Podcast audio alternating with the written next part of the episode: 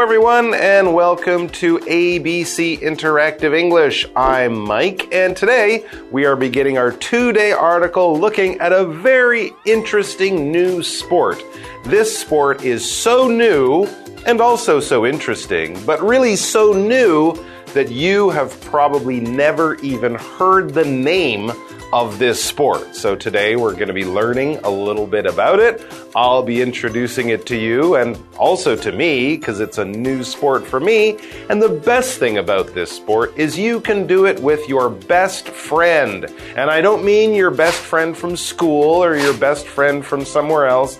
I mean your best friend with four legs if it's a dog. If it's a cat, no, you can't do this sport. But if it's a dog, it is perfect for you guys. It is actually designed to be a human and dog team sport. And because it's a new sport, it has a new name, something you've probably never heard. It's called Canicross.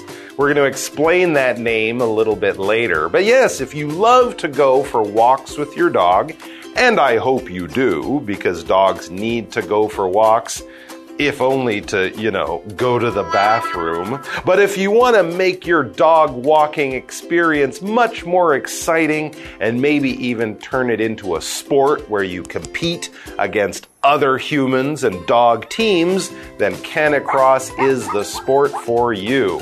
So, we are going to be learning about Canicross, the, what the sport is, where it came from, how you do it, and hopefully it might be something that you and your four legged friend, your friend with four legs, your dog, something that you and your dog will be really interested in. But definitely, the title is absolutely true Canicross, a team sport like no other. Let's check it out.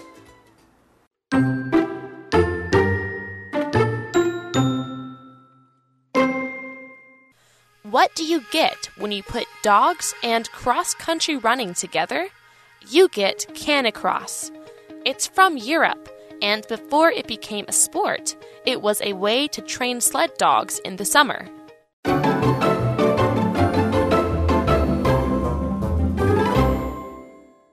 Right, Canicross, a team sport like no other. As I said, this is a new sport with a new name, so I will try to explain what Canicross the word means. It's a sport that you do with a dog, and the uh, the human and the dog will both go running cross country. And that's what the cross is telling you there. This is a good term to remember because many sports where you don't do it on a track, like a normal running track, the kind you see outside schools, these sports don't happen on there. They will happen in the countryside. You will be running over fields or through forests or through sort of nature. We often talk about motocross. This is when people take those special motorcycles and they go driving through the woods. They go over jumps. They get really dirty and muddy. It's not the kind of sport uh, that they do on a proper racetrack. So motocross, cross country, canicross, sports that you do when you're outside in nature and you're going through nature as you race, as you do this sport. In this case, you're doing it with your dog. So we begin the article with a question kind of getting us to think a little bit. What do you get when you put dogs and cross country running together? Well, there you go. That's basically what we're talking about. So, what do you get when you put these things together, when you add them together, when you mix them together? What's the answer? You guys know. You get canicross. There you go. That's the sport. And yeah, dogs and cross country running. That's basically it. Now, where is it from? We find out next. It's from Europe. And before it became a sport, it was a way to train sled dogs in the summer. Very interesting. I did not know that. So this is something that people were doing for a long time, not as a sport, and maybe even the name canicross hadn't been invented yet, but people have been exercising with dogs by running through forests in the summer for a long time, but their goal was to train sled dogs. Sled dogs are those dogs that you see pulling sleds across the snow. Inuit or Eskimo people have been doing it for thousands of years. They have races in cold parts of the world like Canada, Alaska, Norway, Sweden. And of course, as an athlete, and these dogs who pull the sleds are athletes, they are very healthy, very strong, and can run for a long time any kind of athlete has to train. To train is kind of like to practice, but really you're just making your body practice. Your muscles, your lungs, your heart, you're getting stronger and faster. You can run longer and longer. If you're an athlete or if you're serious about staying healthy, you probably want to train. And of course, if you play a sport, you will have to train with the other people on the team.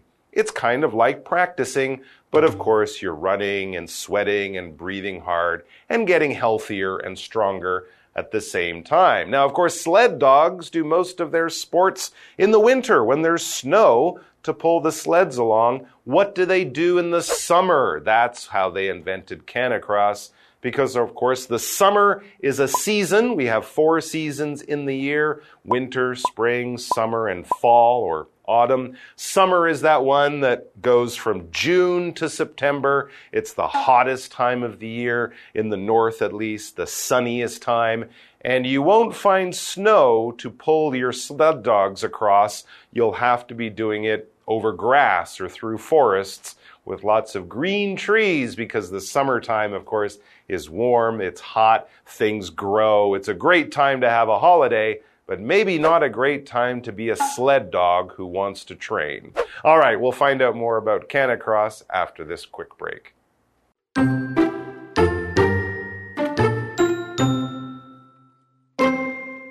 When people do Canicross, they don't just run with their dogs. The dogs are actually in front of them, so the dogs help pull them along. The dogs wear a special harness the people join that to their belt with a bungee cord. That keeps them and their dogs safe.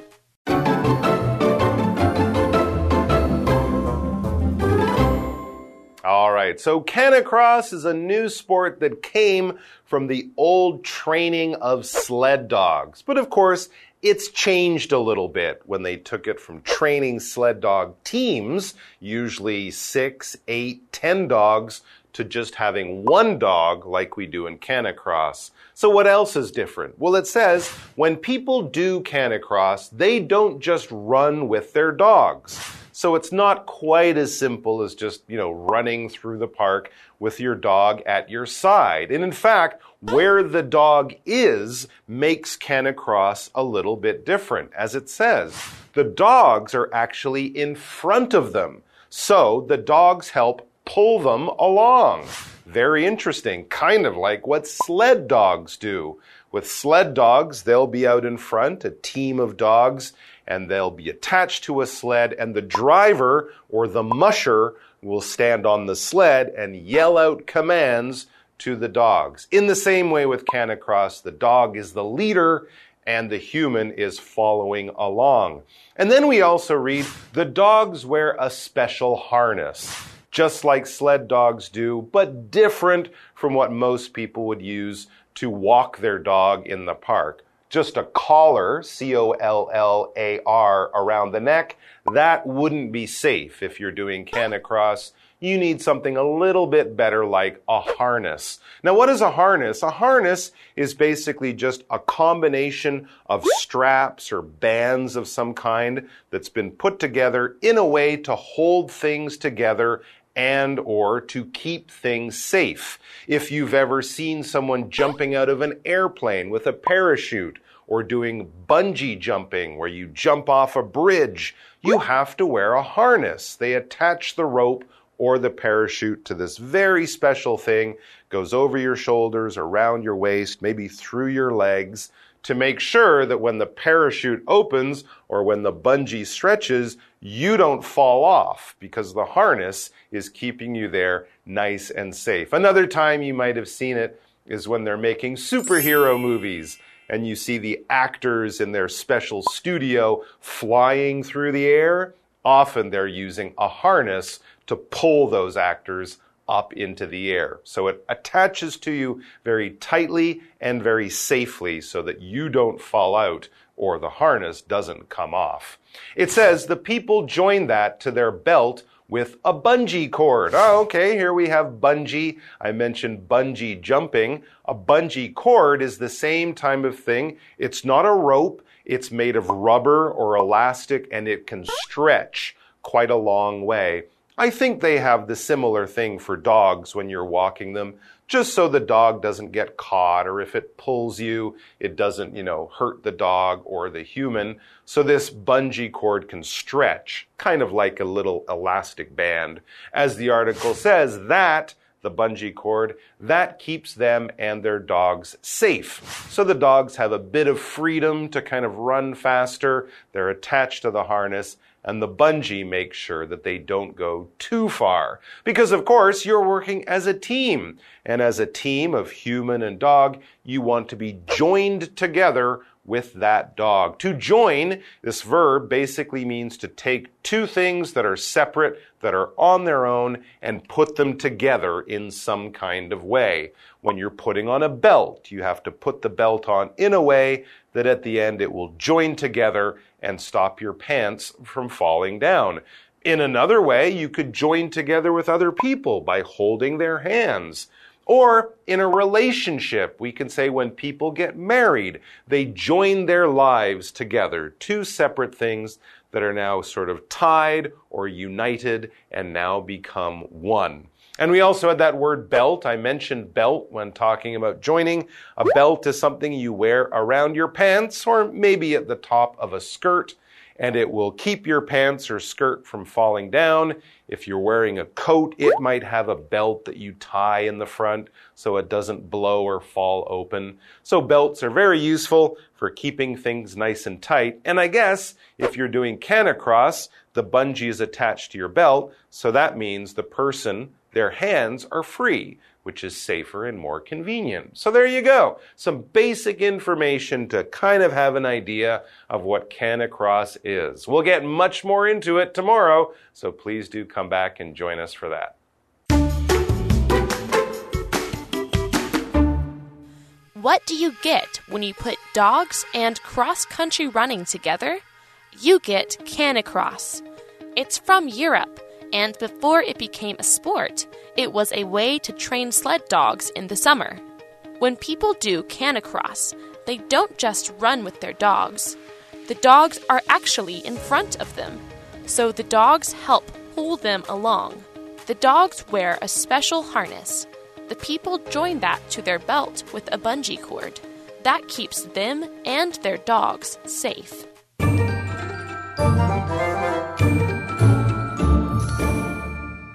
Hi, I'm Tina。我们来看这一课的重点单字。第一个，train，train，动词，训练。We're trying to train our dog to sit。我们正努力训练我们的狗坐下。下一个单字，summer，summer，名词，夏天、夏季。I often go surfing in the summer。我夏天常去冲浪。下一个单字，join，join。 动词连接、结合。The bridge joins the two islands。这座桥把两个岛屿连接起来。最后一个单词 belt，belt，名词腰带、皮带。We bought a belt for Dad's birthday。我们买了一条皮带当做爸爸的生日礼物。接着我们来看重点文法。第一个，a way to 加动词，做某事的一种方式。Way 是一个名词，表示方式、方法的意思。我们来看看这个例句：Reading books is a way to expand your knowledge。阅读书籍是扩充知识的一种方式。Expand 指的是扩充。下一个文法：pull somebody along，拉着某人前行。Pull 指的是拉、拖，along 在这里指的是一个副词，表示向前。我们来看看这个例句。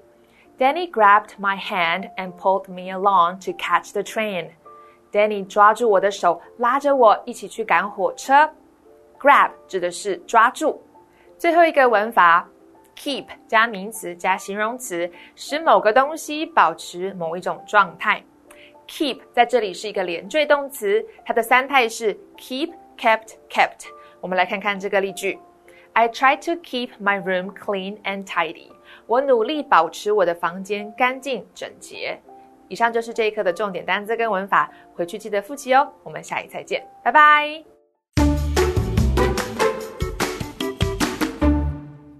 Hello, everybody. Welcome. Today we are going to the Central Fountain in Chiayi. Now, this used to be part of the city wall, which was later destroyed by an earthquake. If you go there, you will probably find out about Chen Chengpo, who used to be a famous painter who depicts the fountain in many of his famous paintings. But now it's surrounded by shops and important events are held here, so why don't we watch the video and find out more? The central fountain is located at the roundabout on Zhongshan Road. This roundabout is one of the busiest places in Chiayi. In the past, the fountain was part of the Chiayi city wall. It was also called the Peach's Tip. The wall was damaged by an earthquake and torn down during the period of Japanese rule. This part was later turned into a roundabout with a small fountain in the middle. The famous late oil painter Chen Chengpo used to paint here. The central fountain can be seen in his works Central Fountain in Chiayi and Downtown Chiayi. These paintings depict what the central fountain and people's lives looked like in the past. In 1970, the city mayor, Xi Shixian, turned the roundabout into the rainbow colored central fountain present today. Now, there are various shops surrounding the central fountain. The fountain also has a spectacular evening light show. A large golden statue was built in 2014 and placed in the middle of the fountain. This statue was built to commemorate Wu Mingjie. He was a pitcher for the Kano baseball team in 1928. He sometimes gets a makeover for the city's events. This fountain is not just a check in spot for your social media. Many of Chiayi's important events are also held here. The annual Chai City International Band Festival is one of these. Symphonic bands from around the world come to Chiayi and gather at the central fountain. Local residents and visitors alike come to watch the show. In addition to the band festival, Democratic Night is a well known campaign in Chiayi City. The night before Election Day, candidates and their respective groups meet at the central fountain to garner support from the local citizens. The deafening sounds of political campaigning fill the air at the central fountain. The central fountain is a glorious place. It means a lot to the people of Chiayi.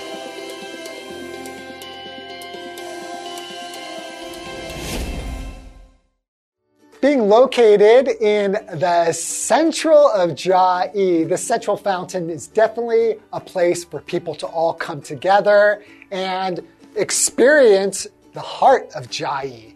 And what I think is cool is going at night because there is, it's all lit up and looks really beautiful.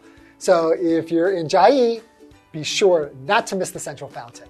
We'll see you next time.